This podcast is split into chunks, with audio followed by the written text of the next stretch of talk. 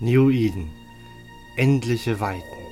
Wir sprechen über Themen, an die habt ihr meist nicht mal gedacht. Und das ist die neueste Folge. Und hier sind eure Moderatoren. Alex. Und ich bin Amelie. Amelie. Alex. Kennst du die drei magischen Worte für diese Folge? Endlich wieder Bier? Das auch. Und wir haben sogar diese Woche wieder drei magische Buchstaben. Hm, mal gucken. P, H, Y sehe ich voraus. Ja, schönen guten Abend. Ja, wir haben wieder den Pfeil zu Gast, denn wir haben ja angekündigt, dass wir einen zweiten Teil dazu machen. Letzte Woche haben wir das Thema Botten dazwischen geschoben, denn der gute Pfeil hatte sich in den Urlaub verabschiedet. Wo ist eigentlich unsere Karte? Welche Karte? Die, die wir von Pfeil nicht bekommen haben. Als ob der Urlaub gemacht hat. Dort, wo ich gewesen bin, da kam nicht mal die Post hin. Das war noch nicht mal logistisch machbar. In deinen Keller. Ja, Das ist doch, was Sehr die Welt erwartet, oder? Sehr weiß. Sehr clever. Haben wir auch gleich mal ein Programmierer-Klischee abgearbeitet. So. Ja, ich tu mal in meinen Podcast-Klischee äh, bedienen. Und zwar habe ich heute ein wunderbares Märzenbier der Josef Brauerei Bigge mit 5,6 Prozent. Ich bier das mal. Das hört sich gut an. Das Ploppen macht Männer glücklich. Oh, ich liebe das Ploppen. Ich liebe In deine. Bauchnabel. Das ist das Kribbeln. Aber wer würde denn Bier verschwenden? Das stimmt allerdings auch wieder. Amelie, du hast, so wie ich dich kenne, kein Bier am Start. Nein, ich kann nur mit Pepsi dienen. Pfei. Nein, er hat einfach gar du bist nichts. wieder auf verlorenem Posten. Ja, wie immer. Ich halte einfach mal die Bierfahne hoch. Gut. Wir arbeiten ganz kurz den Off-Topic-Teil ab, auch wenn es gewünscht wurde, dass das eigentlich mal ans Ende kommt. Das werden wir demnächst dann auch wahrscheinlich machen.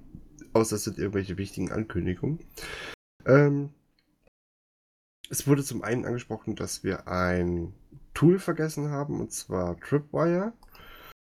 Wir haben uns versucht zu beraten, haben festgestellt, wir haben alle keinerlei Ahnung, was das Ganze, oder haben keinerlei Erfahrung zumindest damit. Ich weiß nur, dass es für Wurmlöcher da ist und dass man irgendwie die Signaturen eingeben kann, kriegt gesagt, was wie groß das ist. Mehr kann ich dazu nichts sagen und der Rest glaube ich auch nicht. Ich nicht, nee. Nö, ich hab's auch noch nicht genutzt. Ich glaube, da müssen wir uns mal so einen Experten namens Tasse Kaffee einladen. Wenn er denn möchte. Ich glaube, der hasst uns dafür, dass wir den eigentlich immer nur Tasse Kaffee nennen, oder? Du magst doch Kaffee. Ich glaube, das ist wirklich was Positives. Was, er trinkt was anderes als Bier? ja, morgens auf, auf der Arbeit. Ich habe letztens Hm. meinen Arbeitskollegen gefragt, wir dürfen ja kein Bier trinken auf der Arbeit. Wie ist das denn eigentlich mit Moncherie? Weil eigentlich ist ja Alkohol auf der Arbeit verboten. Naja, hm, der war nicht. ich halte die Flachwitze hoch. du meinst niedrig. Naja, oder so, es sind halt Flachwitze, ne? ja. Gut. Äh, ansonsten ging es, wurde noch die Overview angesprochen. Overview ansprechen. Ja, was für eine Overview benutzen wir? Also ich benutze die von Barcore. Ich glaube in einer minimal leicht abgewandelten Form, weil ich mir äh, ein, zwei Sachen in den PvE-Reiter noch einblenden lasse, die da normalerweise, glaube ich, nicht drin sind. Aber ansonsten benutze ich komplett die von Barcore. Ja, okay. Ich glaube, bei dem Kommentar ging es ursprünglich darum, dass man, ähm, ob es da irgendwelche nützlichen, ähm, wie sagt man dazu, nützlichen Seiten gibt, ähm, dass man mal sehen kann, was man da alles einstellen kann. Ich werde da mal den sogar erst kürzlich erschienenen Blogpost von Neovenator unten in den Shownotes verlinken. Ähm, der ist da nämlich ziemlich gut drauf eingegangen und ich denke, deswegen ähm, müssen wir das vielleicht gar nicht mehr so aufschlüsseln, weil ich glaube, wenn man das gelesen hat und sich ein paar Links durchklickt, dann ähm, hat man schon mal eine ganze Ecke an Möglichkeiten gefunden. Also ich weiß nur durch das vom Barco halt eben, dass man da auch lauter schöne, schicke Farben hinmachen kann und Genau. alles, aber wie das alles funktioniert, keine Ahnung und ich hatte auch nie den Nerv, äh, mich da rein zu fuchsen. Solltest du aber. Ich- Echt nicht. Ich habe das immer gemocht, an den kleinen Reglern zu schieben. Also ich kann es wirklich nur jedem anraten, es zu tun, weil es verändert das eigene Spielen und die Übersicht beim Fliegen mit den Schiffen ungemein. Also ich habe mich selber lange Zeit davor gescheut, mal die Overview selber mal anzupacken. Ich habe auch irgendwann mal mit der Barco angefangen, über einen Kollegen halt bekommen, die er selber dann mal modifiziert hat und habe sie dann irgendwann mal selber für meine eigenen Bedürfnisse angepasst. Es verändert einiges.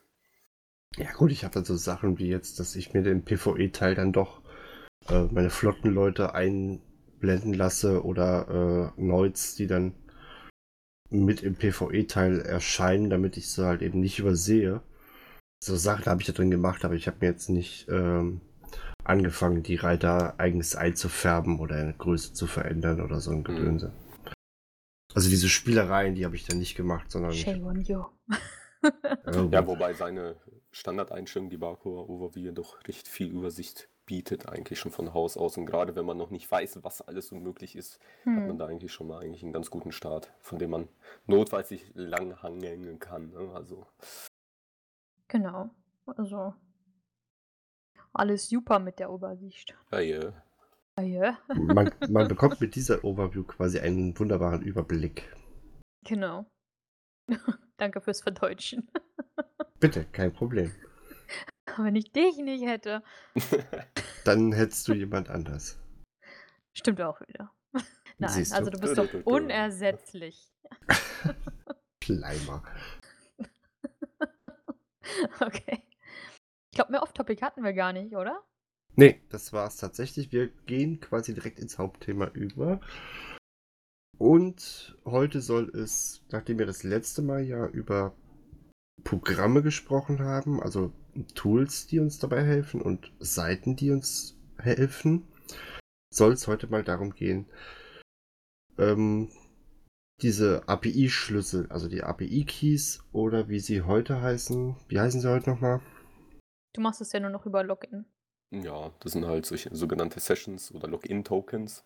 Genau. Und ähm, aber dazu komme ich jetzt gleich nochmal. Genau. Um die Sachen, dann, wir wurden darauf angesprochen, wie das mit dem Hacken und der Account-Sicherheit ist. Und dazu wird uns der Fall nachher auch noch was sagen. Und das soll quasi so ein kleiner Überblick darüber sein, was uns heute erwartet. Damit wir für die ganz äh, Blöden wie mich zum Beispiel damit anfangen können, was genau ist denn so eine API oder so eine API-Key, so ein API-Key und ähm, Ja, also so ein API-Key hat, da hat ähm, CCP eigentlich der Spielerbase die Möglichkeit äh, gegeben, Informationen von einem Account außerhalb des Spiels für Programme, Webseiten oder ähnliches zugreifbar zu machen. Das sind halt dann natürlich dann dementsprechend Informationen, die in einen einzelnen Charakter, alle drei Charaktere oder auch ähm, damals halt noch mit den alten API-Keys gerade die gesamte Corporation betrifft. Gerade wenn ich zum Beispiel Corp-Leader bin, ähm, habe ich dadurch halt auch die Möglichkeit, halt auf bestimmte Sachen auch von der Corporation zuzugreifen. Und ähm, ja, das war es eigentlich Ihnen ganz kurz erklärt. Ja, ich weiß immer nur, eine API ist quasi, das heißt immer, es ist eine Schnittstelle für Entwickler. Also so kriege ich das Genau. dann immer. Also äh, genau, der API-Key selber ist ja eigentlich sozusagen nur der Zugang, äh, den man sozusagen einem Anbieter, einem Entwickler oder einem Toolbereitsteller, Dienstebereitsteller ähm, quasi zur Verfügung stellen kann und ihn damit legitimiert, auf diese Informationen zu, zu, äh, zugreifbar zu machen, ähm, damit wiederum das Programm richtig funktionieren kann, Daten äh, aufbereiten kann oder ähnliches. Und dieser API-Key selber ist ja nur der Schlüssel dazu. Also quasi wie so eine Art Login kann man sich das vorstellen. Und die API selber ist das, womit der Spieler selber eigentlich gar nicht in Berührung kommt. Die API selber benutzt der Entwickler oder der Dienstebereitsteller, um dann damit die Webseite, das Programm zu bauen, um quasi äh, auf, auf die Informationen der Eve-Server dann zuzugreifen. Also das muss man halt auch ein bisschen auseinanderhalten. ähm, dass man selber mit der API gar nicht in Berührung kommt, wenn man es nicht unbedingt möchte. Okay. Und ähm, welche Informationen können Leute über sowas über mich äh, bekommen? Also die Information selber ist sehr, sehr weitreichend. Also da muss ich sagen, da hat CCP einen verdammt guten Job gemacht im Vergleich zu vielen anderen Spieleherstellern. Ähm, was man halt vielleicht von anderen Spielen halt kennt, dass man vielleicht mal ein paar Basisinformationen des Charakters halt abfangen kann, ist bei EVE Online eigentlich äh, gar nicht mal nur äh, so wenig. Äh, man kann nahezu fast alles äh, herauslesen. Wo befindet sich mein Charakter? Wie heißt mein Charakter? Welche Charaktere befinden sich überhaupt auf meinem Account? Ähm, wie sieht es mit meiner Skill Queue aus? Welche ähm, Schiffsmodul kann ich dann damit ähm, quasi fliegen oder welche Schiffe im Allgemeinen? Welches Standing habe ich zu welchem Charakter, zu, welchem Cor zu welcher Korb und zu welcher Allianz? Ähm, was befindet sich auf, meiner, auf meinem Wallet, sprich halt auf meiner Geldbörse auf Deutsch?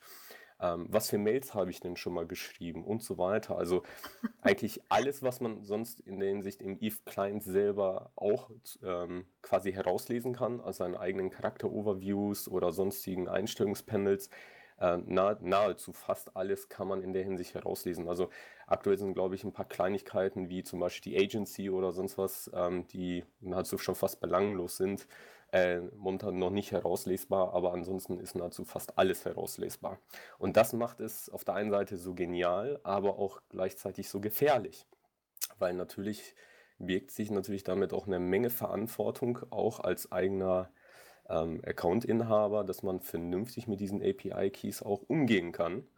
Ähm, und vor allen Dingen auch umgehen sollte. Ansonsten hat man natürlich ein sehr schnell ein ganz großes Problem und kann, wenn man Pech hat, äh, gleich mal seinen Charakter löschen, wenn man es nicht richtig macht.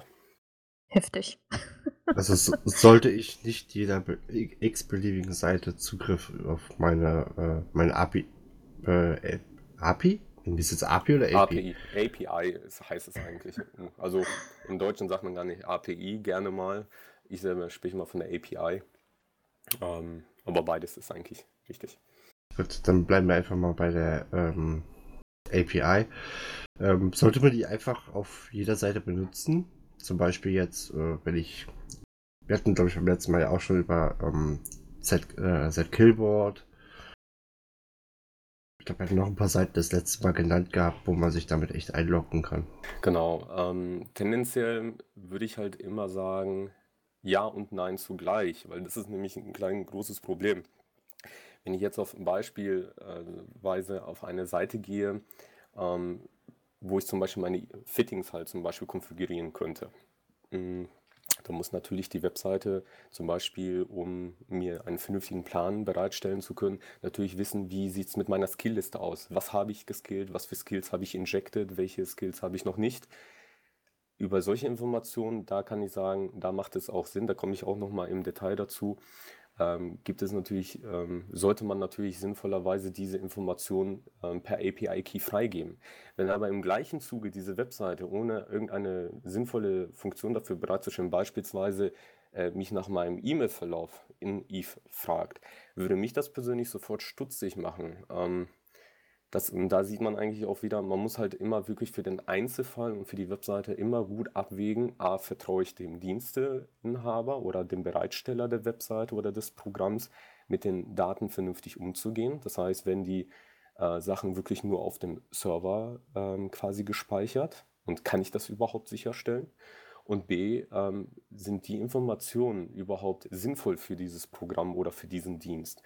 Und wenn ich da mir nicht sicher bin, sollte ich, und so ist jedenfalls mein persönliches Motto, ähm, lasse ich meistens dann die Finger von der Webseite und schon gar überhaupt mit den Zugriffsrechten äh, auf solchen Webseiten, weil das Problem ist nämlich, gerade mit den alten APIs, ich komme nämlich noch zu einer neuen Schnittstelle, die jetzt auch bald ähm, quasi oder lange schon im Einsatz ist, aber bald quasi die Oberhand übernehmen wird.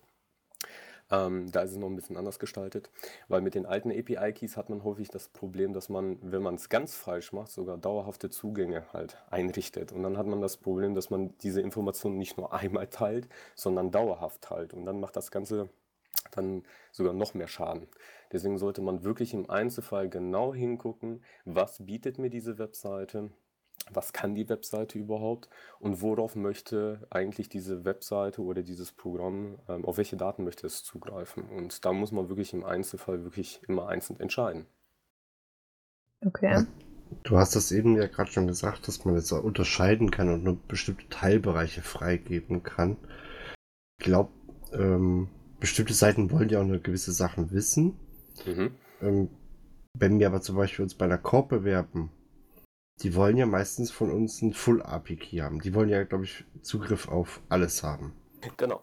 Ähm, da ist Ähm. es, genau, da ist es meistens so, da muss ich mir eigentlich schon ziemlich genau sicher sein, vertraue ich den Leuten ähm, in einer Bewerbungsphase vernünftig mit den Daten umzugehen. Das ist schon mal in der Hinsicht schon mal eine ziemlich relative Aussage oder Fragestellung, weil eigentlich kann ich es ja noch gar nicht, ich kenne vielleicht diese Leute noch gar nicht. Ähm, tendenziell ist man halt aber gewillt und im Zugzwang, wenn ich halt dieser Korb oder Allianz dann joinen möchte, bin ich halt dazu genötigt, es zu tun. Jedenfalls ist es bei vielen großen Allianzen so, die ich halt kenne. Ähm, das heißt, gibt man kein Full API raus, dann hat man ein Problem. Was ich da aber immer nur ans Herz legen kann, wenn man es schon macht, dann bitte immer zeitlich begrenzt. Weil das Problem ist, ich habe es sehr häufig auch in Gesprächen und in den Schulungen halt mitgekriegt, die ich halt mit Leuten geführt habe, ähm, dass Leute dann Full APIs erstellt haben, aber dann ohne zeitliche Limitierung. Das bedeutet, man hat irgendeiner Allianz oder einer Korb ähm, diesen Full API gegeben und selbst nach sechs Monaten, nach zwölf Monaten waren diese immer noch aktiv, obwohl man zum Beispiel schon längst abgelehnt wurde oder schon längst weitergezogen ist oder ähnliches. Und dann hat man natürlich auf gut Deutsch eine Datenkatastrophe produziert, weil man dann permanent als gläserner Charakter durch die Gegend gezogen ist, ohne es anscheinend zu wissen. Okay. Und da muss man wirklich sehr deutlich drauf aufpassen. Aber ich, also ich habe das auch schon öfters gemacht mit so unbegrenzten API-Keys. Aber wenn ich die lösche, ist der Zugriff dann weg. Also wenn ich die aus dem Management rausgenommen habe. Ab dem Zeitpunkt, ja, man sieht ab da an zwar nicht mehr die Sachen, die jetzt ab jetzt sich geändert haben, aber man sieht auf jeden Fall rückwirkend den gesamten Verlauf, was meistens schon an der Hinsicht auch schon schädlich sein kann, weil es, wir wissen es ja selber, Standings ändern sich natürlich mal über Nacht, aber nicht jeder ändert äh, jede Woche seine Standings zu bestimmten Charakteren oder zu bestimmten Allianzen. Ähm, oder auch der E-Mail-Verkehr. Teilweise können Aussagen getroffen worden sein oder Zahlungen über das Wallet einsehbar sein, die man vielleicht hätte nicht gerne mit jemand, jemandem geteilt. Und das sind Hm. genau solche Informationen, die jetzt vielleicht ähm, ab dem Zeitpunkt nicht mehr so kritisch sind, aber rückwirkend dann doch irgendwo ihren Wert haben. Deswegen sind die Leute ja auch so heiß auf diese Informationen, weil man kann mit den Informationen in Eve eine ganze, ganze Menge anstellen. Sollte Okay. man sowas dann überhaupt rausrücken? Also ich meine, die meisten, also wirklich größere Korps oder sowas, die verlangen das ja wirklich dann. Genau, äh, die wollen ja sich selber schützen und die Assets und ich sag's auch selber, ich als CEO meiner Corp, wir haben es ähm, genauso gemacht, weil wir haben es als Richtlinie genauso. Das ist halt nichts Untypisches und wir verlangen es halt genauso von unseren Membern, ähm, weil es ist ein, eine Möglichkeit oder eine der wichtigsten Möglichkeiten überhaupt, den Charakter, den man vielleicht gar nicht kennt, der sich bewirbt, ähm, einigermaßen gläsern zu machen, weil das Problem ist halt nur, wenn man es nicht macht, schützt man äh, oder geht man das Risiko ein, äh, diese Person vielleicht falsch einzuschätzen. Ist es ein Spy? Ähm, ist es jemand, der vielleicht äh, wirklich f- ein Corporation Hopper ist? Das bedeutet halt äh, irgendwie alle paar Tage irgendwo von A nach B reist oder vielleicht auch schon irgendetwas ähm, vorhat und geplant hat und solche Dinge, kann man natürlich alles dann über diese APIs dann halt auch rauslesen und halt noch viele, viele kleinere kritische Informationen, worauf ich jetzt, jetzt im nicht eingehen möchte. Ähm, das wundert mich ehrlich gesagt, ähm, weil ich, also ich habe es erlebt, dass bei dem Thema die Meinungen so ein bisschen auseinandergehen. Die einen sagen, wie du das auch sagst, ähm, es ermöglicht einem die Chance schon mal, sag ich mal, in die Leute so ein bisschen reinzugucken, auch wenn sich das gruselig anhören mag. Ähm, aber auf der anderen Seite kenne ich auch Leute, die sagen so, was bringt einem der, der Full API? Weil es könnte ja auch einfach sein, dass dann Altchar benutzt wird, der halt diese kritischen Mails zum Beispiel nicht schreibt oder die Transfers macht oder ähnliches. Ja, ähm, das ist halt genauso, ähm, wenn mir Leute sagen, auf Facebook unterwegs zu sein, hat ja keine Auswirkung. Mag sein, dass diese eine Information oder diese eine Information, ähm, die man vielleicht jetzt damit geteilt hat, nicht so kritisch ist. Was das Entscheidende bei der Sache ist, ist der Gesamteindruck, ähm, Mhm. weil man hat natürlich auch mehrere Datenquellen.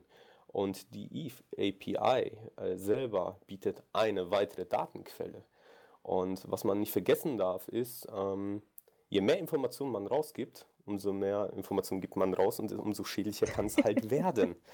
Ähm, ich kann halt immer nur davor warnen, sehr leichtfertig damit umzugehen, weil auch da hat man immer das Problem, natürlich, vielleicht teilt man mit seinem Account, weil er vielleicht noch jung ist, nicht viele Informationen oder man hat es gut kaschiert.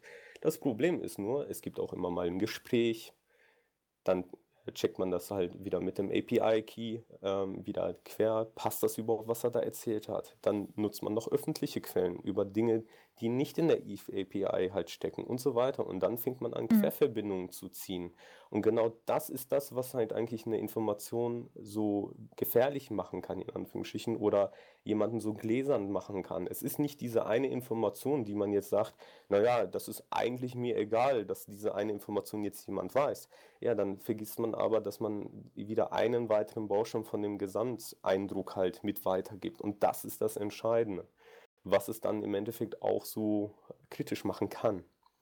Das heißt, wenn ich dir jetzt so meine Full äh, API gebe, also überall ein Häkchen reinmache, du könntest auch einfach durch die ganzen Ingame-Mails von mir durchskippen und. Alles. Also das, was du zu, äh, 95, ich würde sagen, zu 95 Prozent, was du in Eve siehst, in deiner Oberfläche, sehe ich dann. Zu 95 Prozent. Eve, die schönste Excel-Tabelle der Welt.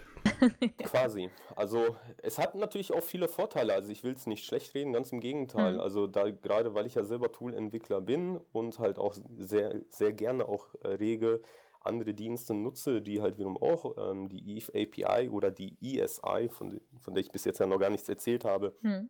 nutze, ähm, ähm, habe ich natürlich auch selber persönlich sehr hohe Vorteile ähm, dadurch, ähm, diese Informationen irgendwie aufzubereiten. Und auch CCP hat sich ja dadurch die Möglichkeit, äh, sag ich mal, der Community erstens gegeben, ähm, so dass sie natürlich auch Entwicklungsarbeit sparen, weil ähm, für jeden Anwendungsfall einen Entwickler äh, einzustellen, würde CCP natürlich maßgeblich halt auch Entwicklungskosten ähm, produzieren. Und so sagt man, naja, die Community ähm, geben wir die Möglichkeit, so eine API zu nutzen.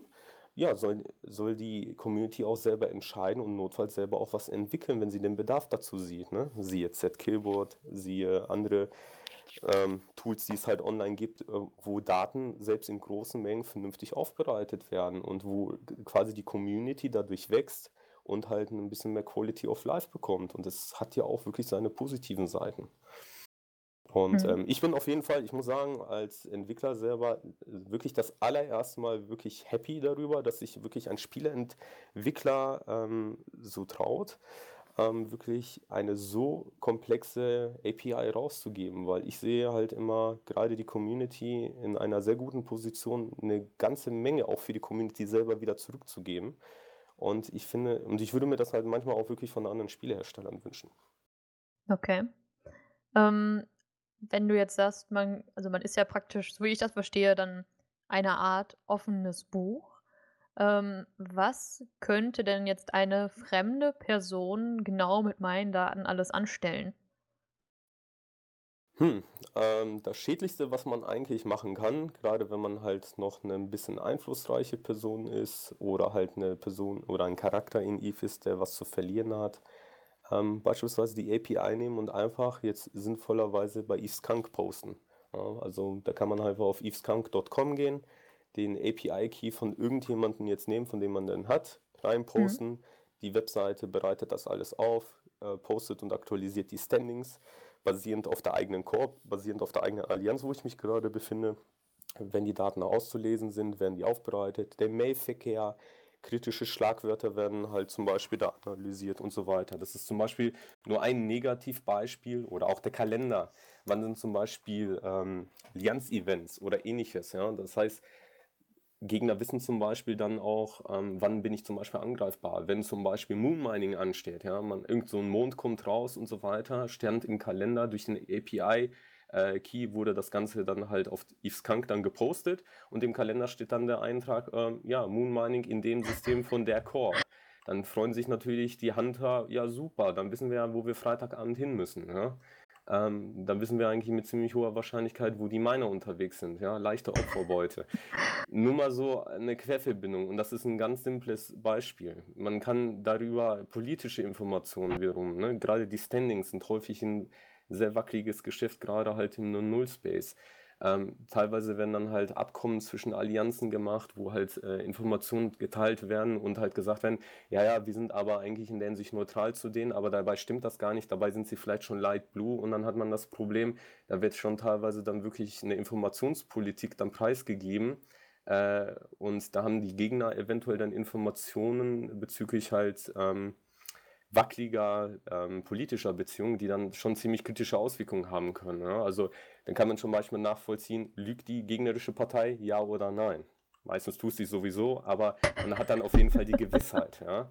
Und das sind halt natürlich dann solche Dinge, dann kann schon äh, wirklich sehr kritisch werden. Ähm, genauso wie mit Wallets. Man hat zum Beispiel gesehen, oh, dieser Charakter an in diesem Account hat diese teuren Dinge irgendwann gekauft, Eintrag im Wallet und nie wieder verkauft durch einen Vertrag oder ähnliches.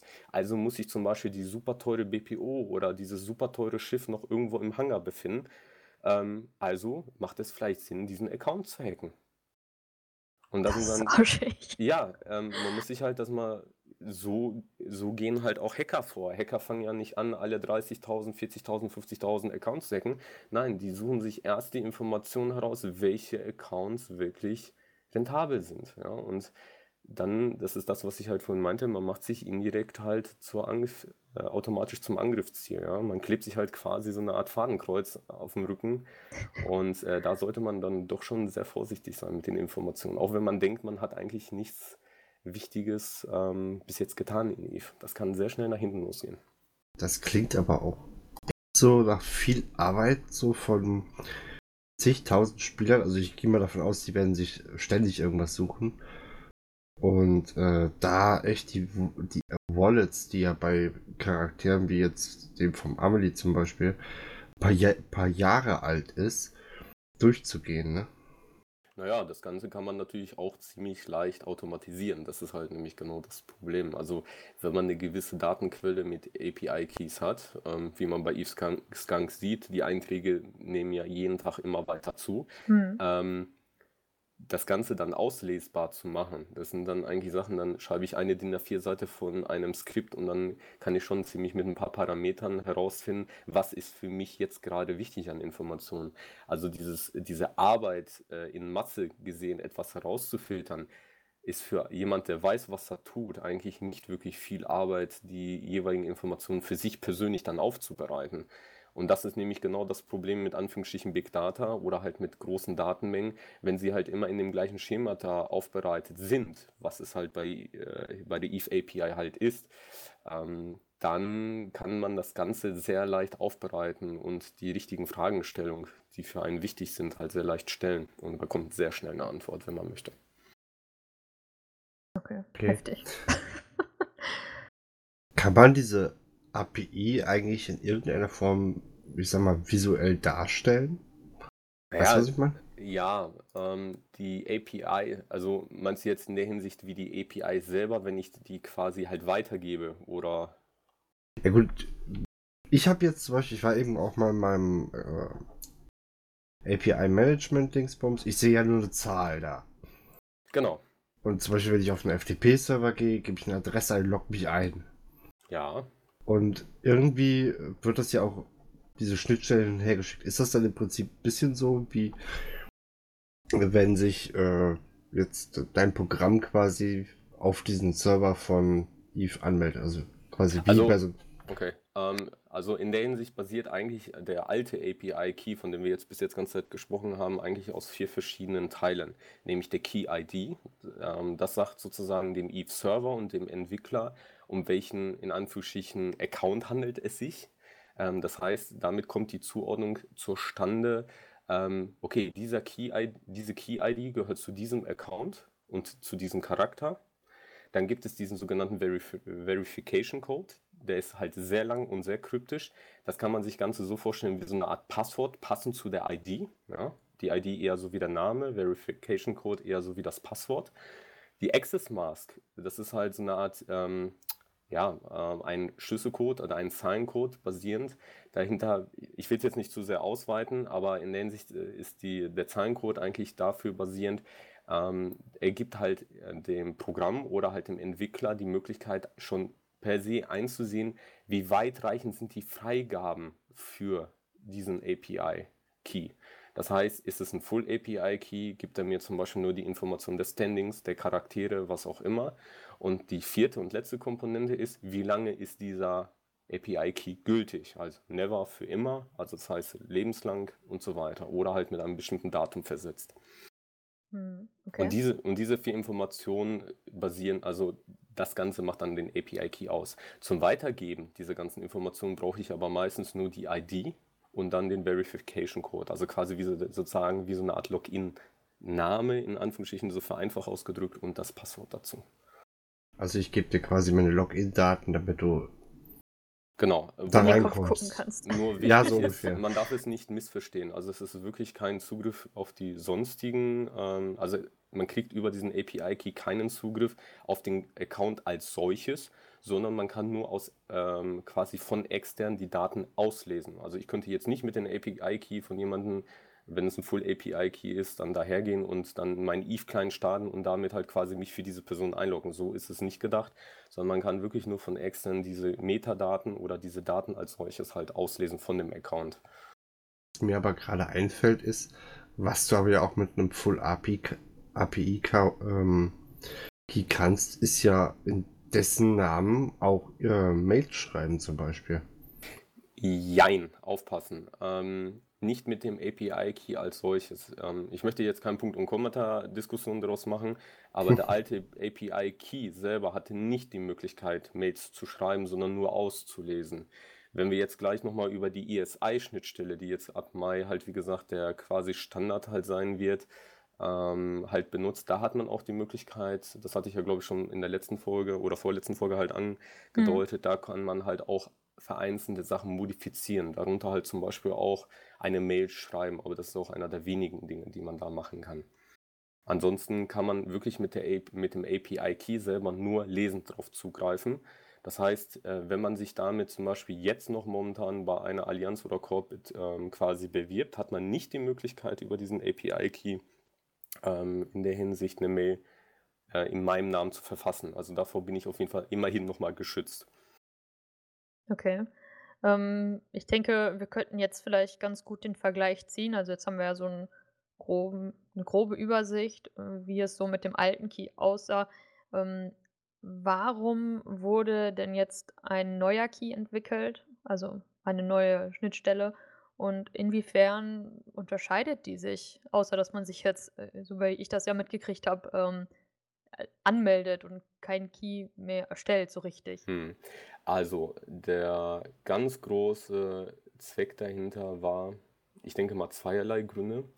Der erste war natürlich technologisch ge gewählt, weil es gab halt viele Dinge, die waren auch in der alten API, in der sogenannten XML oder Crest API, da sind halt sogar zwei Modelle, die damit funktionieren, einigermaßen veraltet mittlerweile für den heutigen Stand der Technik. Aber ich glaube, der zweite und viel wichtigere, maßgeblichere ähm, Aspekt war nämlich die Sicherheit als solches. Ich mache mal kurz ein Beispiel, wo der maßgebliche Unterschied Mhm. dazu äh, ähm, quasi gekommen ist. Der, die API-Keys selber, ich hatte ja von diesen vier Eigenschaften, dem Key, der Key-ID und dem Verification-Code gesprochen. Wenn ich die, diesen, diese zwei, also dieses Schlüsselpaar sozusagen jemandem weitergegeben hat, äh, habe, konnte diese fremde Person diesen Key an Dritte weitergeben, ohne dass ich es wusste. Auf Eve Skunk posten, einer anderen feindlichen Allianz weiterreichen, in dem Hilfe-Channel posten, wo auch immer. Und ich war davor nicht geschützt und wusste es teilweise nicht, dass der Person, der ich mich anvertraut habe mit dem API-Key, ähm, sozusagen meine Informationen sogar noch an andere Dritte weitergegeben habe, ohne dass ich es wollte. Ich konnte es einfach nicht verhindern, ohne ähm, es zu wissen, oder ähm, ich war gezwungen, wirklich dieses, äh, diesen API-Key wirklich komplett zu löschen. Die neue ESI-Schnittstelle ähm, funktioniert ganz anders. Wenn ich jetzt als Account-Inhaber auf eine Webseite gehe und das Programm sozusagen mich anfragt, ich möchte Zugriff auf deinen Account haben, dann hat man vielleicht das jetzt schon mal gesehen. Man bekommt halt in der Hinsicht dann eine CCP, also EVE Online Webseite, quasi mit dem Login, den man halt sonst auf der Webseite auch kennt, vorgegeben. Standardisiert, immer mit dem gleichen Design, immer mit dem gleichen Aufbau und immer mit den gleichen quasi Informationen. und es wird mir auch sofort angezeigt, auf welche Informationen diese Webseite, dieses Programm zugreifen möchte. Ich muss mich aber aktiv auf diesem Dienst, auf dieser Webseite, auf diesem Programm oder in diesem Programm anmelden und es wird eine sogenannte Session generiert, die sozusagen dem Programm oder dieser Webseite temporär erlaubt, bis ich mich auslogge, Zugriff auf diese Daten, die ich ihm erlaubt habe, zu geben. Eine dritte Person ist jetzt nicht mehr berechtigt oder hat nicht mehr die Möglichkeit, einfach daherzugehen, ohne meine Accountdaten zu kennen, ähm, sozusagen Zugriff auf meinen Account jemand anderes zu geben. Und das ist ein sehr großer Fortschritt für die Sicherheit, den es vorher leider nicht gab. Wir sehen an Yves Kank, dass dieses äh, Prozedere mit den API-Keys leider negativ äh, wirklich Oberhand genommen hat an vielen Stellen. Und ich bin wirklich sehr froh, dass ESI bald der einzige Quasi-Standard halt wird, weil halt wirklich die alten Systeme bald abgeschaltet werden. Das macht es auf jeden Fall, sag ich mal, Leuten, äh, die ihren Account sorgen, äh, also sich um ihren Account sorgen und halt wirklich pflegen und diese Account-Daten auch nicht weitergeben, ähm, wirklich ein, also es macht wirklich einen sehr großen äh, Security-Vorsprung. Und ähm, es schützt wirklich nahezu jeden äh, der in EVE Online eigentlich unterwegs ist. Ich hoffe, das schon... ist gut deutlich rausbekommen. Entschuldigung. äh, Amelie, wolltest du jetzt auch Richtung äh, der Hacks gehen? Nee, ich äh, hatte noch eine andere Frage. Okay, dann mach du erst und dann hänge ich mich dran. Alles klar. Ähm, wenn ich jetzt über diese, über diese EASY-Schnittstelle, äh, sag ich mal, ja jemandem Zugriff auf meine Daten gebe, ähm, muss ich dann, damit diese Daten aktuell bleiben, mich jedes Mal wieder neu authentifizieren? Weil der Key war ja sozusagen immer automatisch aktiv. Äh, up to date äh, aktiv. Quasi up to date, ja.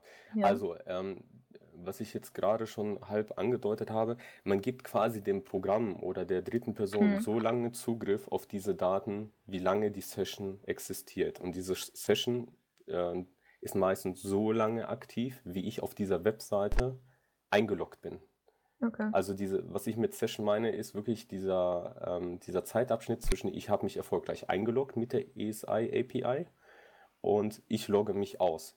In diesem Zeitraum gebe ich halt die Informationen, die dieses Programm oder diese ESI-Schnittstelle halt quasi angefragt hat, permanent frei. Das heißt, auch wenn ich jetzt quasi den Browser einfach geschlossen habe, aber mich nicht ausgeloggt habe, hat das Programm weiterhin darauf Zugriff. Mhm, Das heißt, man sollte, wenn man halt wirklich ein Programm nur wirklich temporär benutzen möchte, ich sag mal für einen Abend oder für eine Stunde oder eine Minute, muss man wirklich darauf äh, achten, dass man wirklich sich auf der Webseite im Nachgang ordentlich ausloggt. Und als zweites, und das kommt leider auch noch dazu, manche Entwickler sind leider auch nicht immer ähm, wirklich koscher und äh, ähm, missbrauchen leider auch noch immer dieses man sollte auch wirklich immer noch in den Community-Seiten ähm, von EVE Online gibt es nämlich auch den Reiter unter Support des API Key Management. Wir können das später auch gerne nochmal verlinken. Hm. Ähm, da gibt es halt auch einen Reiter, der auch nochmal den Zugriff aller Webseiten, aller Dienste, aller Programme auflistet, auf die Tempo, äh, gerade aktuell ähm, Zugriff über die ESI API quasi ähm, hat auf meinen Account. Und das sollte man zwischendurch immer mal wieder durchschauen. Also ich gucke da regelmäßig mindestens einmal die Woche rein. Ob ich nicht einfach mal, das kann ja auch mal schnell passieren, ich habe einfach mein Notebook zugeklappt oder was auch immer ähm, oder meinen Rechner einfach ausgeschaltet und so weiter und ich habe mich vergessen, bei der jeweiligen Webseite abzumelden und wollte da eigentlich gar nicht mehr, dass die die Informationen teilt. Also gehe ich da immer mal wieder regelmäßig hin und unterbinde damit die Kommunikation zwischen meinem Account und dem Dienstehersteller. Wenn ich mich aber jetzt bei dem ESI ja mit meinen Accountdaten anmelden muss, mhm. gibt es dann eigentlich für diejenigen nicht auch eine Möglichkeit, äh, eben diesen Login von mir abzufangen und dann wirklich direkt an meinen Account-Daten ranzukommen? Also äh, ja und nein. Ähm, wenn man wirklich die wichtigen Regeln äh, des allgemeinen Internetsurfens äh, begutachtet, ich mache mal jetzt ein paar Beispiele. Man sollte auf seiner Browser-Fahrtleiste ähm, achten. Ist es wirklich die CCP-Seite, die ich jetzt gerade sehe mit der ESI-Schnittstelle? Ja? Mhm. Ähm, das heißt, ist die Domain die da aufgelistet ist, wirklich die von CCP oder ist die von irgendeinem anderen Server, den ich nicht zuordnen kann? Weg damit. Ähm, weil dann sind sogenannte Phishing äh, oder Man-in-the-Middle-Attacks in Anführungsstrichen, äh, die versuchen, eine äh, Webseite, die optisch so aussieht wie die ESI-Schnittstelle, ähm, quasi bereitzustellen. Äh, das sind die Sachen aber gar nicht.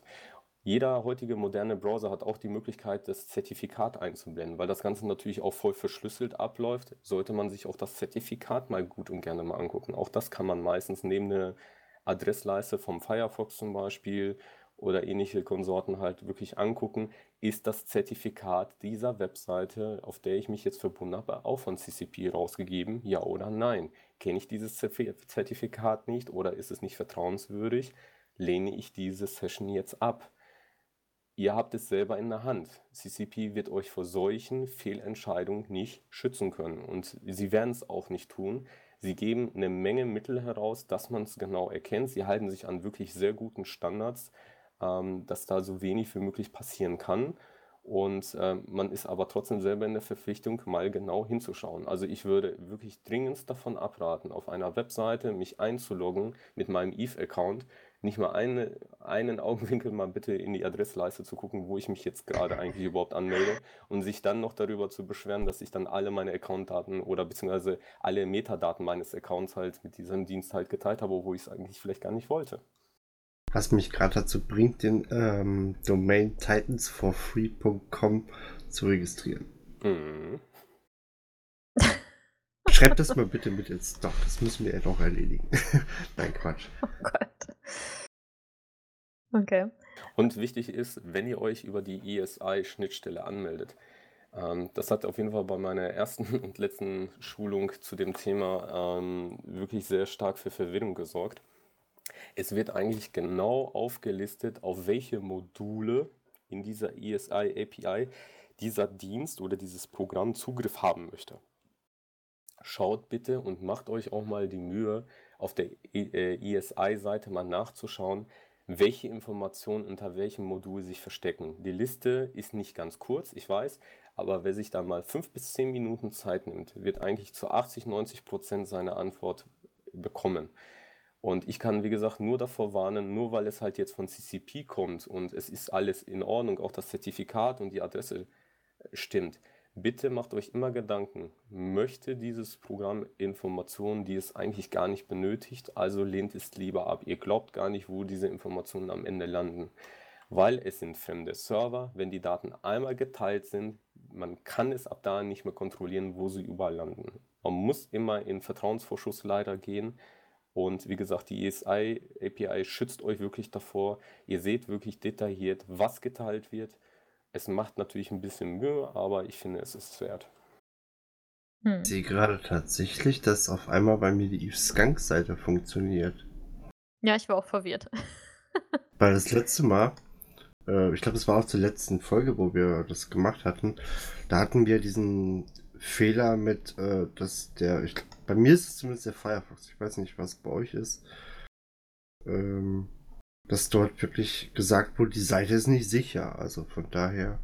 Ähm, die hatten einen Zertifikatfehler, ja. Ähm, und natürlich kann oder können äh, viele Webseitenbesucher oder fremde anonyme Personen natürlich bei Google, äh, auch bei der ähm, Mozilla Foundation, die ähm, führen natürlich ganz bestimmte Indizes, ähm, also quasi so Indexdatenbanken, um ich in Anführungsstrichen nicht seriöse Seiten äh, zu listen.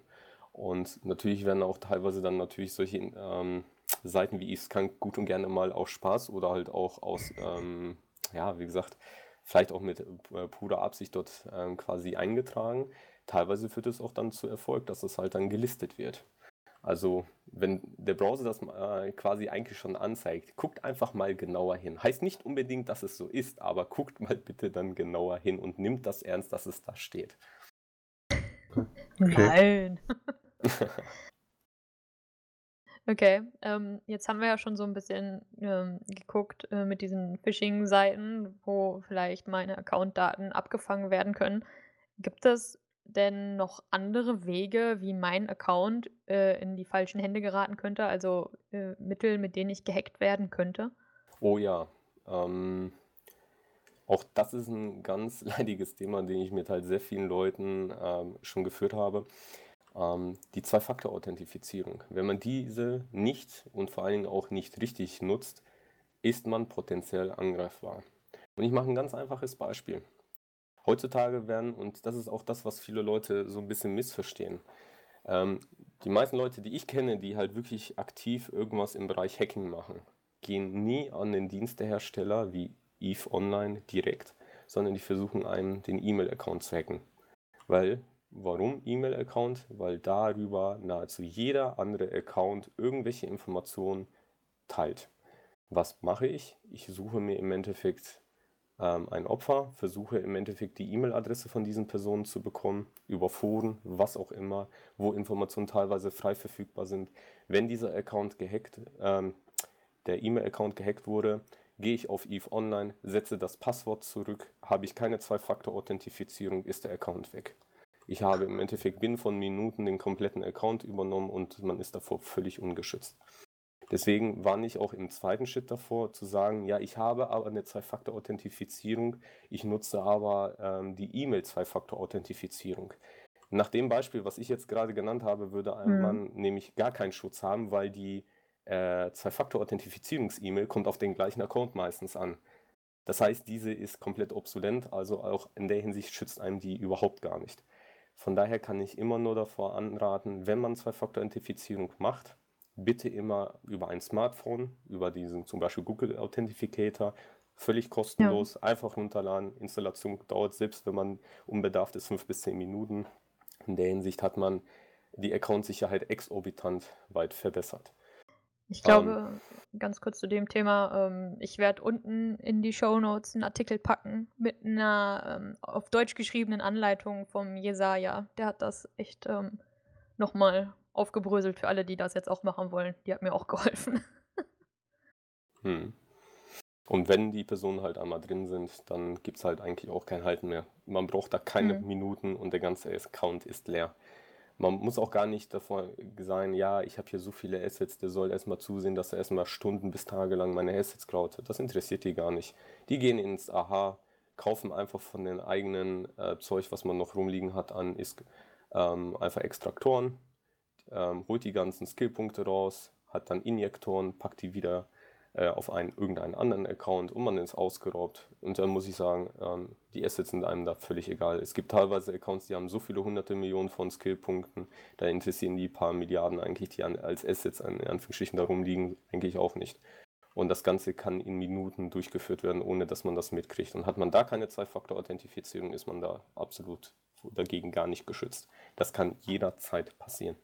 Aber was ist denn eigentlich, ähm, es wird ja immer so sehr gerühmt, dass äh, CCP äh, Gegenstände, Gegenstände sehr gut verfolgen kann. Zum Beispiel beim hier beim Real Money Trading und sowas. Ähm, müssten die das nicht dann auch über die X-Accounts dann zurückverfolgen können, Ich wer möchte- es war? Ja, gut. Ich möchte, gut.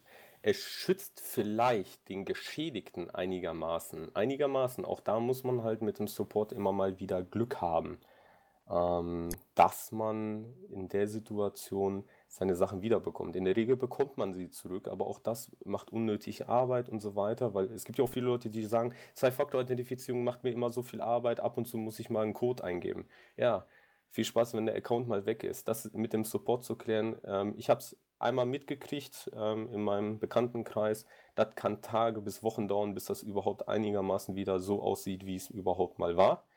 So, ähm, aber das Problem ist in der Hinsicht, die, die, die eigentlich die den Schaden produzieren, die sind weg. Und ich möchte kurz erklären, wie das Ganze funktioniert. Äh, Moment, darfst du das überhaupt? Mm, Das nicht, aber ich möchte mal darauf hinweisen, weil es ja immer wieder in der Hinsicht gesagt wird, ähm, ja, es ist ja nachvollziehbar. Ich werde gleich ein Beispiel nennen, dass die Leute, die das machen, äh, denen das egal ist, ob die nachvollziehen, ähm, also ob das nachvollziehbar ist oder nicht, äh, deren Accounts ist binnen von 10, 20, 30 Minuten komplett leer. Die haben ihr Echtgeld.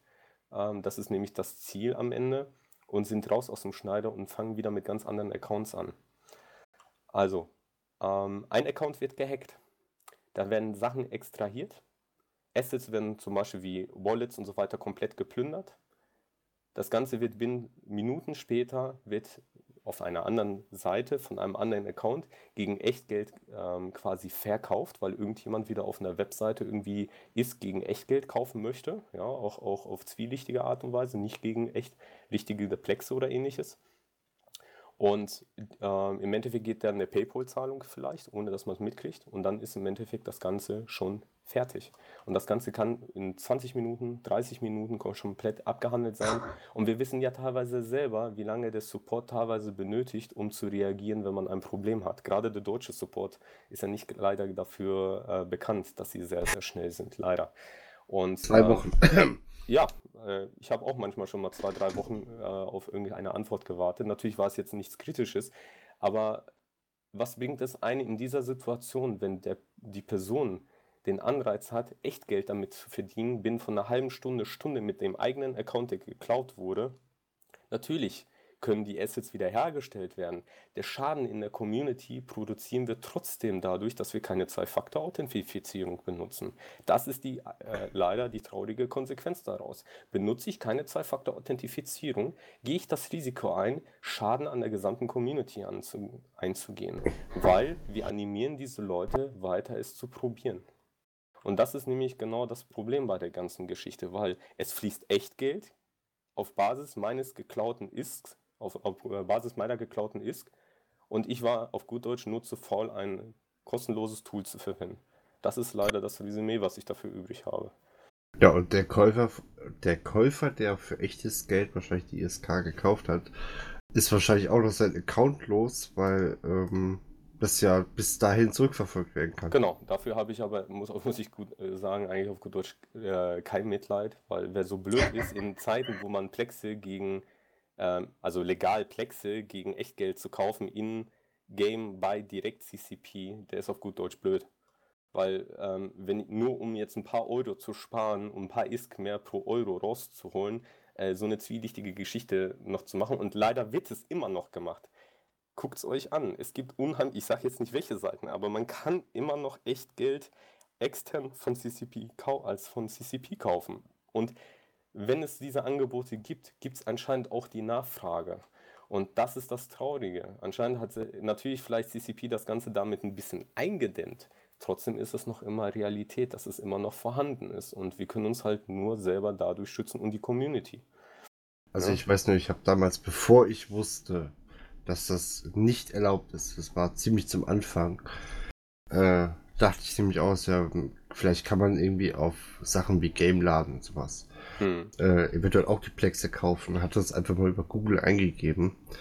Ähm, gut, man sollte vielleicht auch skeptisch werden, wenn man die 500 Plex dann irgendwie für 5 Euro oder wie viel das waren angeboten bekommt. Ja, weil man kauft sich damit ein sehr hohes Risiko ein, wie Amelie es sagte, dass der Account dann weg ist, weil das Problem bei der Sache ist, man weiß nicht, woher diese Plexe gekommen sind. Sind die wirklich bei CCP gekauft? Kann nicht sein, dann werden sie nicht für den Preis verfügbar, weil ich glaube kaum, äh, dass auf einmal CCP es schafft, für 20% des ursprünglichen Wertes äh, quasi eine mit Gewinnmarge wohl bemerkt, äh, dem, ähm, dem externen Anbieter quasi es zur Verfügung zu stellen, wenn man selber es für diesen Preis verkauft oder verkaufen könnte. Ähm, also würde ich mir da schon sehr schnell die Frage stellen, äh, woher kommen die Plexe? Und dann wurden sie wahrscheinlich durch irgendwelche äh, Account-Hijacking oder ähnliches halt dann im Endeffekt extrahiert und ähm, ja, dann zur Verfügung gestellt. Und dann, wenn ich mir so ein Zeug dann kaufe, nur um Geld zu sparen, riskiere ich meinen eigenen Account. Also da habe ich aber auch dann kein Mitleid, wenn man da nicht eins und eins zusammenziehen kann. Ja, gut. Das ist wirklich gut. Sparen an der falschen Stelle, muss ich sagen. Ja gut, Gameladen und sowas äh, oder MMOGA, die machen das ja dann über, ähm, dass sie die Keys irgendwo in Russland oder so kaufen. Also Geht natürlich Ab, auch, aber das ist halt dann auch die Frage, wie hoch ist die Wahrscheinlichkeit, dass das passiert. Ne? Man kann es auch sagen, nicht immer nachvollziehen, das ist das Problem. Aber wie du schon sagst, äh, wenn das dann auf einmal äh, 5 Euro sind statt, ich weiß gar nicht, was kostet das jetzt? 20 Euro? 5? Ich glaube, das fängt bei 20 an für ja. 500, ne? so ungefähr. Genau. Also für 500 bezahlst du, glaube ich, 20 Euro. Wenn es dann nur 5 Euro sind, ich glaube, das kriegt man nicht mal mit dem Wechselkurs aus Russland hin. Ja. Also, Abzüglich Gewinn, Steuern und ja, Gewinnmarge für CCP und allem hm. Ja, also, ist ja egal woher. Also. Ja. Hallo? Hm? Also Ja. ist, ist ist die Moral schon lieber auf der richtigen Seite ein paar Euro mehr zu investieren und dafür seinen Account zu behalten. Definitiv, ja. Also wie gesagt, ich. Also wenn ich nicht echt da sei. Äh, ich habe auch kurz danach, hatte mir irgendjemand gesagt, hier lass die Finger davon, das, das darf man nicht oder das sind die hinterher. Äh, habe ich auch nicht weiter nachgeholt. Ich könnte jetzt auch keine Seite nennen, die das macht. Will Also ich ich muss auch nicht. gestehen, ich weiß auch gar nicht, ob CCP irgendwelche in Anführungsstrichen zertifizierte Händler als sie- außerhalb Steam. als sich selbst halt haben. Steam. Steam, okay. Du kannst über Steam kannst du auch bezahlen und äh, über Steam kannst du auch die Plexe kaufen. Aber sonst ist mir keine Seite bekannt. Also ich habe, wie gesagt, ich hatte mal geguckt. Also zumindest, auch ich, wenn dann kaufe ich mir Sachen echt über MMOGA oder Gameladen, weil ich, ich sage mal, da das Vertrauen habe, dass das Zeug auch ankommt. Mhm. Und äh, da habe ich zumindest bisher nichts gefunden. Und wie gesagt, wenn das irgendwelche Seiten sind, die eh schon hingeklatscht aussehen und äh, das dann. Ja, ist auch so. Äh, dann lass, lasse ich dann auch die Finger davon, weil auch wenn man irgendein anderes Spiel kauft, ist dann immer scheiße, wenn die Sachen dann nicht ankommen. Ja, das stimmt. Kinguid ist da zum Beispiel ganz schlimm. Hm. Aber mal davon abgesehen, also kann ich mich irgendwie, sag ich mal, effektiv davor schützen, außer mit der F äh, 2FA? Also den gesamten Account als solches? Nein. Ähm, also wer es bis heute nicht gemacht hat und wirklich schon länger dabei ist, macht es noch heute, glaubt es mir. Ähm, wir hatten vor nicht mal allzu langer Zeit selber auch im Bekanntenkreis, wurde der Account wieder übernommen und so weiter. Mir wollte die Person dann sogar noch weismachen, ja, wir haben Zwei-Faktor-Authentifizierung. Es hat sich am Ende rausgestellt, nein, es war keine Zwei-Faktor-Authentifizierung an und und und. Macht es. Beschäftigt euch mit dem Thema, gerade wenn der Account lange, lange äh, quasi schon existiert. Ihr habt viel zu verlieren. Ähm, des Weiteren, ähm, die Login-Daten kann man halt, wie gesagt, nur mit der Zwei-Faktor-Authentifizierung schützen. Die ESI-Schnittstelle als solches, da muss ich sagen, wie gesagt, immer die Regeln beherzigen, Mhm. Zertifikat angucken, Adressleiste angucken und gucken, welches Tool oder welcher Dienst möchte welche Informationen. Das bedeutet allerdings immer wieder neu bewerten. Das, da gibt es leider bis auf diese Richtlinien oder sag mal Hilfestellungen ähm, keinen allgemeinen Leitfaden als solches, die man immer beherzigen kann. Also da muss ich selber auch schon manchmal äh, wirklich abwägen, wenn ich halt davor sitze und ein neues Tool verwende, da sitze ich auch mal zwei, drei Minuten und überlege, mache ich das jetzt oder nicht? Also es ist jetzt nicht so, ja, ja, klar, äh, er möchte das jetzt, jetzt mache ich das, sondern Hm. da sollte man sich wirklich mal die Zeit nehmen. Äh, Ich weiß, man ist manchmal auch ungeduldig und so weiter, aber einmal gemacht und es ist weg. Und man hat die Metainformationen geteilt, mindestens für eine gewisse Zeit. Und das ist halt schon mal scheiße. Ähm, was mir auch immer in den Foren irgendwie auffällt, also es gibt ja in diesem deutschen Forum, wo ich manchmal reingucke, ganz oft auch, was du sagtest, wo die Leute dann sagen, äh, ich wurde gehackt, scheiße und CCP ist kacke und dann, ähm, äh, sag ich mal, reflektieren die anderen Forum-User aber schon, was er vielleicht auch alles falsch gemacht haben könnte. Also was ich da auch sehr interessant fand, sind so, wenn so Sachen angesprochen wie, warst du in einem Internetcafé, hast du dich da vergessen auszuloggen, ist das vielleicht auf einer der Kameras ähm, aufgenommen worden, wie du dich anmeldest? Hast du den richtigen E-Mail-Anbieter, weil wohl von Yahoo, glaube ich, war das, öfters auch mal was geleakt wird. Ähm, was hältst du von solchen Maßnahmen, auch auf sowas zu achten? Maßgeblich. Ähm, sogar, das sind sogar die allerwichtigsten nach der Zwei-Faktor-Authentifizierung. Ähm, was bringt es mir, wenn ich ein super kompliziertes Passwort habe, aber einen Diensteanbieter, der unverschlüsselt ähm, E-Mail-Zugang halt bietet? Wer Ähm, nutzt denn schon Yahoo? Ich? Boah, da kenne ich leider noch einige. Und das ist halt nämlich genau das Problem. Ähm, das Problem Sicherheit, da gibt es, wie gesagt, kein ähm, allgemeines Patentrezept. Man muss wirklich auch über den Tellerrand gucken und äh, Mhm. Sicherheit fängt im allgemeinen Handeln und Bewerten an. Ähm, bedeutet, ähm, natürlich hat das auch was mit dem E-Mail-Anbieter zu tun. Natürlich hat das auch damit zu tun, dass mein Betriebssystem immer auf dem neuesten, also einigermaßen auf dem neuesten Stand ist. Äh, die Sicherheitspatches aktuell sind ähm, je nach Betriebssystem auch eine vernünftige Antivirus-Software drauf ist und so weiter. Ich muss mich halt auch mit Thema Sicherheit, wenn mir das auch mal im Eve-Account wichtig ist, auch außerhalb des Eve-Accounts äh, oder Eve-Daseins halt darum kümmern, dass mein Rechner als solches sicher ist weil ähm, es werden auch Trojaner, ähm, Man-in-the-Middle-Attacks durchgeführt, die erstmal nichts mit Eve zu tun hat, aber wo Leute halt Zugriffe auf den E-Mail-Account oder ähnliches bekommen.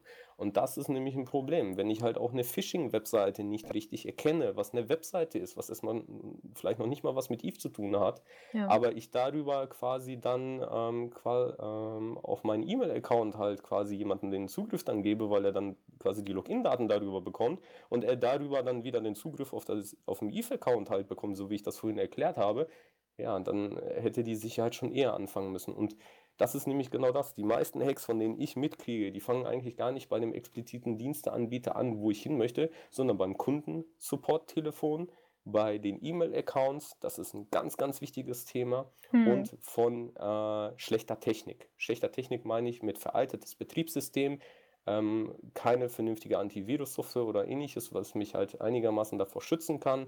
Ähm, und natürlich ganz, ganz wichtig, der Benutzer, der vor dem Rechner sitzt. Man muss einigermaßen äh, in der Lage sein, heutzutage zu bewerten, auf welcher Webseite befinde ich mich, was tue ich eigentlich und nicht bitte immer alles akzeptieren. Wenn man so, äh, wenn sich mit gesundem Menschenverstand an das Thema rangeht, wird man eigentlich ziemlich schnell feststellen, ähm, dass man halt sehr viele Einfallstore theoretisch hätte. Und wir haben ja eigentlich auch nur ein paar, oder ich habe jetzt halt auch nur ein paar aufgezeichnet und du ja, ja. auch, ähm, was möglich wäre. Ja, und es gibt leider immer ähm, neue, kreativere Sachen und Maßnahmen, ähm, die Hacker sich einfallen lassen, um halt an die Daten zu kommen. Hm. Aber jetzt mal abgesehen von den neuen, kreativen, innovativen Hacker-Sachen, ähm, gibt es ja auch immer noch das Good Old, ey, du bist doch mein Kumpel, ich gebe dir mal meine Accountdaten, dann kannst du dich um den kümmern oder kannst ja. dich mal einloggen. Nur, dass nach der Euler sowieso das Account-Sharing verboten ist ähm, und ja. das nicht ohne Grund. Äh, natürlich könnte man CCP jetzt sagen, ähm, dass das alles was mit, ähm, wir möchten, dass jeder Spieler natürlich einen eigenen Account hat, damit wir mehr Geld daran verdienen. Natürlich, ist ja auch nichts Verwerfliches dran, es ist halt ein Unternehmen. Aber ihr schützt euch auch selbst davor. Ja, weil auch Freundschaften und Bekanntschaften in Eve, auch wenn es halt ähm, Freundschaften sind, es sind halt auch Online-Freundschaften, die auch mal vielleicht kaputt gehen können.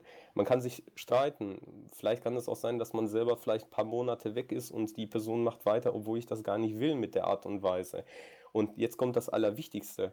Kann ich auch darauf vertrauen, dass die Personen, die jetzt meine Account-Daten haben, genauso ähm, quasi ehrenvoll mit den Daten und respektvoll mit den Daten umgeht, wie ich es selber machen würde.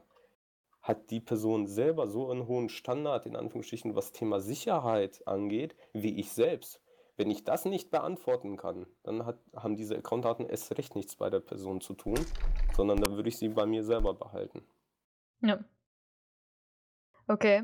Ähm, hallo. Sorry. ja. Jetzt hast du mich erschreckt. ich war so konzentriert gerade. Ähm, und ich glaube, was wir vielleicht final noch so ein bisschen klären sollten, wäre, ähm, wenn ich jetzt als Opfer von einem Hackerangriff wirklich geworden bin, also mein Account ist leer geräumt oder letztens im Forum hatte jemand das Problem, dass ihm halt wirklich die Skillpunkte alle weggenommen wurden und seine Assets und er einfach nur seinen 5 Millionen Charakter da hatte. Ähm, wie verhalte ich mich da? Also wie, wie gehe ich da vor, um irgendwas vielleicht noch wiederzukriegen? Oder habe ich überhaupt die Chance da drauf?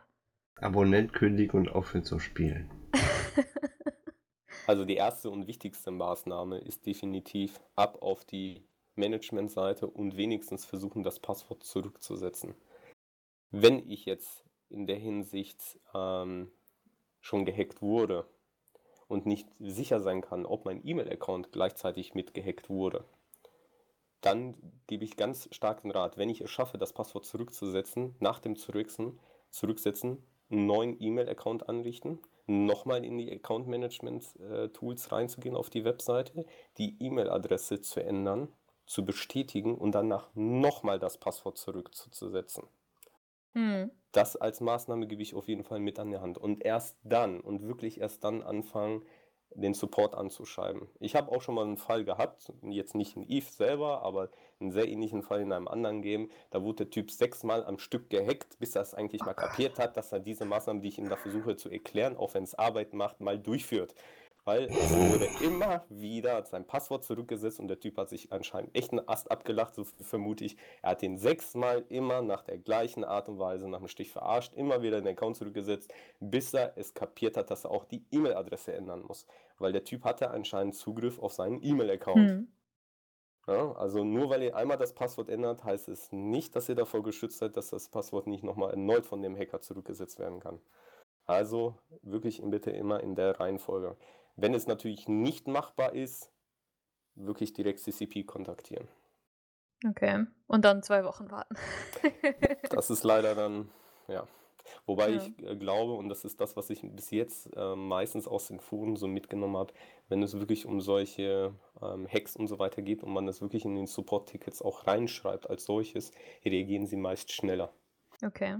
Ähm, was letztens im Forum einer auch meinte, ähm, der war tatsächlich am Überlegen, ob er seinen Rechtsanwalt anschalten soll, ähm, falls CCP sich irgendwie weigert, ihm da was zurückzuerstatten. Aber das hat ja, so wie ich die Euler richtig gelesen habe, keinen Sinn, oder?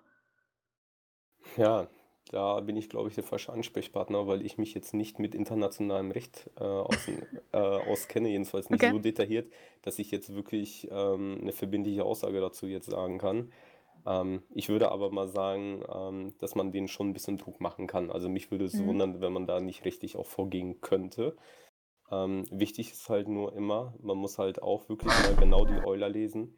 Alles, was man an Ist generiert, alle Assets sind Eigentum von CCP und nicht von einem selbst. Und das muss man halt verstehen. Natürlich gab es einige Gerichtsurteile, wie ich halt mitgelesen habe, dass es einige Gerichte gab, die das nicht so gesehen haben. Allerdings gibt es keinen verankerte Gesetze oder ähnliches, dass digitale Güter in dieser Form ähm, ja, wirklich einem Account-Inhaber zugeschrieben werden. Das bedeutet, wenn einem die Assets geklaut werden, heißt es noch lange nicht, dass einem selber die äh, Assets geklaut wurden, sondern eventuell wurden sie CCP selbst geklaut nach dem Recht.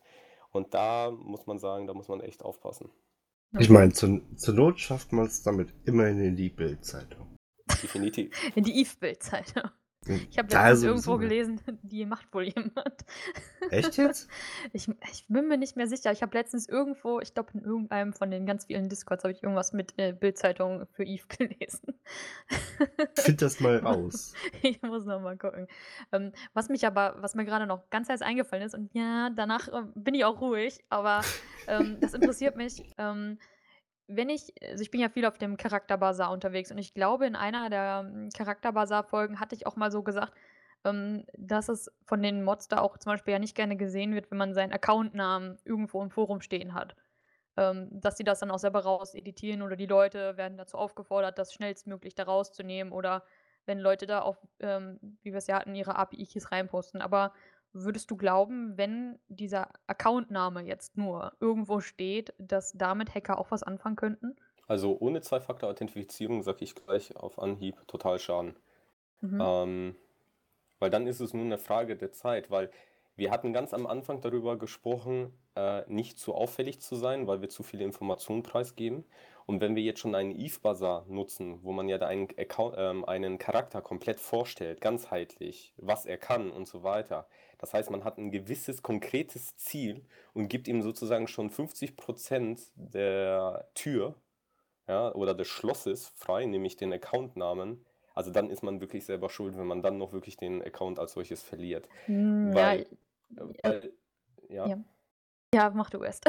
Ähm, Siehst du, du bist selber ganz, schuld am Ganz simpel, man hat ein Ziel rausgegeben und der Accountnamen inklusive einer Bruceford-Attacke ohne Mist, es ist in der Hinsicht heutzutage nicht mehr das Problem, sowas zu benutzen. Und es wird nicht der Eve-Client angegriffen, es wird die Webseite angegriffen oder ähnliches. Und da kann man so einfach einen Brute Force programmieren. Dafür gibt es Anleitungen en masse online und so weiter. Man mhm. macht sich einfach angreifbar. Das Wichtigste, was ich immer nur mitgeben kann, macht euch erst gar nicht erst zum Ziel. Das heißt, solche Informationen weg damit. Und dann geht ihr schon eigentlich ein, nehmt ihr schon ein ganz großes potenzielles Risiko weg von eurem Account. Okay, also ich meine ja, der, äh, der Accountname an sich, der geht ja nur, sag ich mal, nenn's mal über den Tisch, wenn man ja wirklich den Kauf tätigt. Aber wenn jetzt, sag ich mal, ein richtiges Arschloch daherkommen würde, der könnte jetzt auch sagen, na, ich verkaufe dir meinen teuren Char, gib mir mal deinen Accountnamen und dann legt er mich im Nachhinein vielleicht doch rein, wenn ich keine Zwei-Faktor-Authentifizierung habe. Zum Beispiel. Oder da Oh. steht drin, ja, ich habe ja noch 100 Milliarden drauf oder was auch immer. Diese Assets liegen noch auf meinem Charakter rum, deswegen ist der Verkaufspreis so hoch. Weiß der Geier was? Mhm. Äh, ähm, dann denke ich mir als Hacker, ja wunderbar, ich habe hier den Accountnamen, ich weiß einigermaßen gesichert, dass auf diesem Account so viel an Assets rumliegen, also los geht's. Dann lasse ich notfalls auch meine Maschine eine Woche rattern, aber dann sahne ich halt auch ab. Ja, Gut, dass ich das eingerichtet habe. Genau Sonst das. wäre mir jetzt echt die Kinnlade runtergefallen. Ja, gerade nochmal Okay. gerettet. ne? Okay, jetzt, jetzt kann ich ruhig schlafen, Alex. Jetzt kannst du deine finale Frage stellen. Gut, du hast es, glaube ich, schon ein paar Mal angesprochen gehabt, dass du ähm, so eine Art Seminare oder Workshops gibst.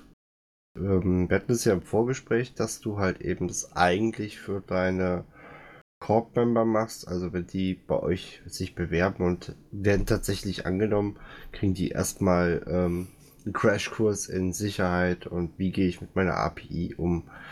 Hm, Gibst du die auch öffentlich oder nur für, eigentlich nur für deine Corp? Kann man sich da irgendwo bewerben? Mm, Bis jetzt habe ich nichts Öffentliches, aber man kann ja gut und gerne mal in den Kommentaren schreiben, dass man Interesse hat oder auf Discord mich einfach anhauen oder sonst was.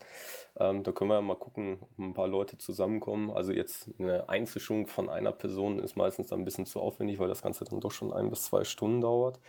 Aber wenn wir ein paar Leute mal zusammenkriegen, könnten wir das mal gerne mal auch so in einer Ja, in wir wollten das ja mal, wir wollten das ja mal irgendwie versuchen, auf die Beine zu stellen. Ich bin die wieso Erste, nicht? die in den Kommentaren am Sonntag um 0 Uhr 1 oder so reinschreibt. Ja, ich. Alles Ja, klar. Ich Ja, find's direkt echt, mit- ich finde das wichtig, ja. Direkt mit dem Vote, äh, ob ihr Fi öfter hören wollt. Ja, nein. ja, nein, bitte nur Sex.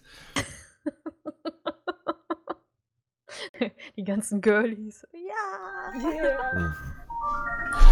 Du Sekunde. klingelst. Okay. Ich glaube, das nehmen wir raus, oder? ja. Nee, ist okay. Hat sich erledigt. Alles gut. Na, heute hast du aber was zu schneiden, du. Er wird's drin lassen. Ich kenne alle. Ich bin da ich so, eiskalt. ah, das war nicht so schlimm. mm. Nee, das ging, das ging tatsächlich noch. Gut, ähm.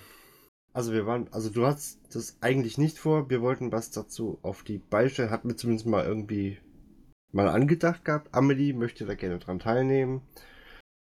Äh, Ja. Umfra Umfrage, wollt ihr Fi öfter hören? Habe ich noch irgendwas vergessen? Ich glaube nicht. Fi? Hm, von meiner Seite aus, glaube ich, war das Wichtigste dabei.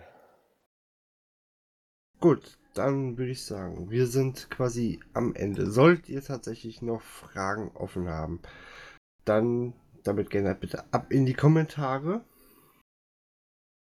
Denn wir freuen uns immer über Kommentare, vor allem ganz tolle Kommentare. Und die meisten schreiben auch immer sehr ganz, sehr viele tolle Kommentare. die meisten zumindest. Und ich hoffe, dass unsere Tasse Kaffee glücklich ist. Ich habe vorhin übrigens gelesen, wir, jetzt sind wir quasi im Off-Topic-Teil. Äh, Dio äh, Josef Brauerei ist die erste behindertengerechte und barrierefreie Firma für Bierherstellung in Europa. So viel dazu. Das war das Wort zum Sonntag. Gute Nacht, Kinder. Genau. Ich verabschiede Abend. mich in dem Sinne. Bis nächste Woche. Amelie, du hast wie immer das Schlusswort. Nein, Fei kann das ruhig heute haben.